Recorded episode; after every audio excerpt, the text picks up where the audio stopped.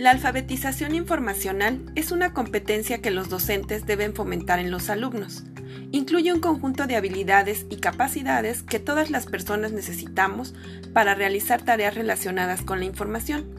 Por ejemplo, cómo descubrirla, acceder a ella, interpretarla, analizarla, gestionarla, comunicarla y compartirla. Pero es mucho más que eso. Se refiere a la aplicación de las competencias, las cualidades y la confianza necesarias para utilizar la información de la mejor manera posible e interpretarla en forma juiciosa. Incluye el pensamiento y la conciencia críticos, así como la comprensión de los aspectos, tanto éticos como políticos, relacionados con el uso de la información.